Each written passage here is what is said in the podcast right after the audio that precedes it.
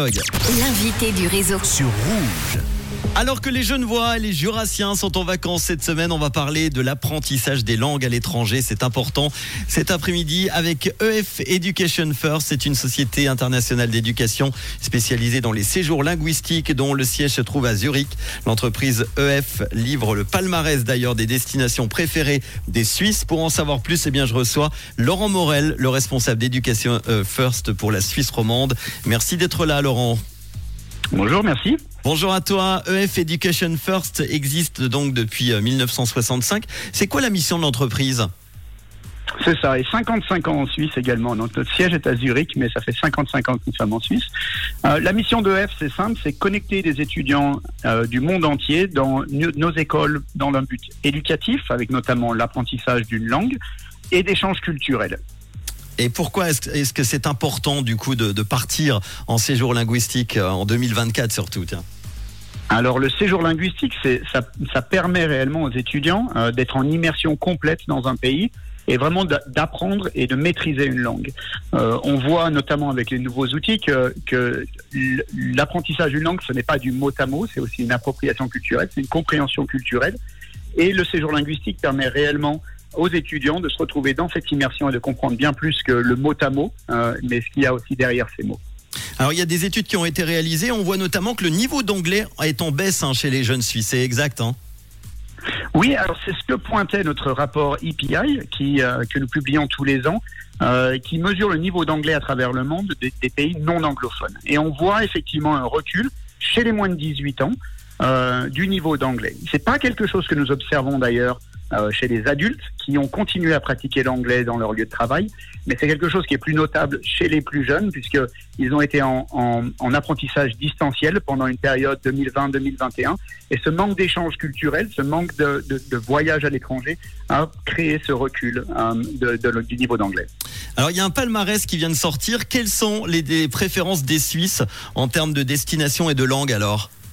Alors Malte, Londres et Nice sont le top 3 pour 2023 pour la Suisse euh, de manière générale. Euh, donc ce qu'on voit, c'est que c'est vrai que les Suisses privilégient les capitales européennes et les destinations ensoleillées pour même pour les voyages linguistiques. Euh, Malte étant également une des destinations phares pour les plus jeunes, mais également pour les 50 ans et plus, un segment en plein essor dans le séjour linguistique. Euh, donc la proximité pour les plus jeunes et, euh, et, la- et le climat sont deux, deux attraits pour, le- pour les plus jeunes.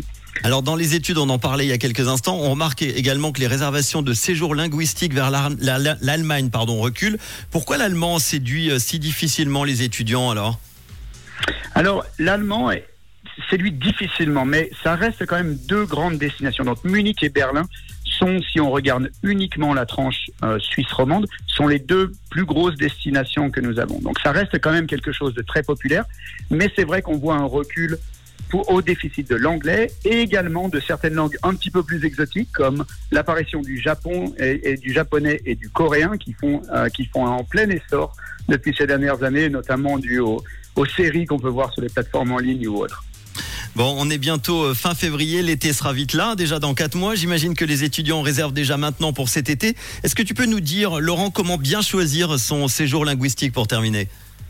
Oui, il faut déjà bien définir son objectif d'apprentissage et puis en fonction de l'âge de l'étudiant et du budget, bien discuter avec les consultants pour définir un projet qui soit approprié. Toutes les destinations ont des, ont des atouts majeurs et c'est vrai que prendre en considération euh, ce que désire l'étudiant, c'est très important dans la définition du projet. Donc vraiment, âge, euh, définition du projet d'apprentissage et puis, et puis le budget sont vraiment les trois piliers pour, euh, pour un séjour linguistique réussi. Et puis si vous voulez partir à l'étranger apprendre une langue, eh ben, contactez EF Education First. Comment on peut faire? Il y a un site internet, j'imagine, hein, pour vous joindre. Oui, exactement. Vous pouvez nous, trouver en ligne sans aucun problème sur efsuisse.com. Eh ben merci Laurent Morel, responsable d'Education First pour la Suisse romande, d'avoir été là pour répondre aux questions. Merci à toi.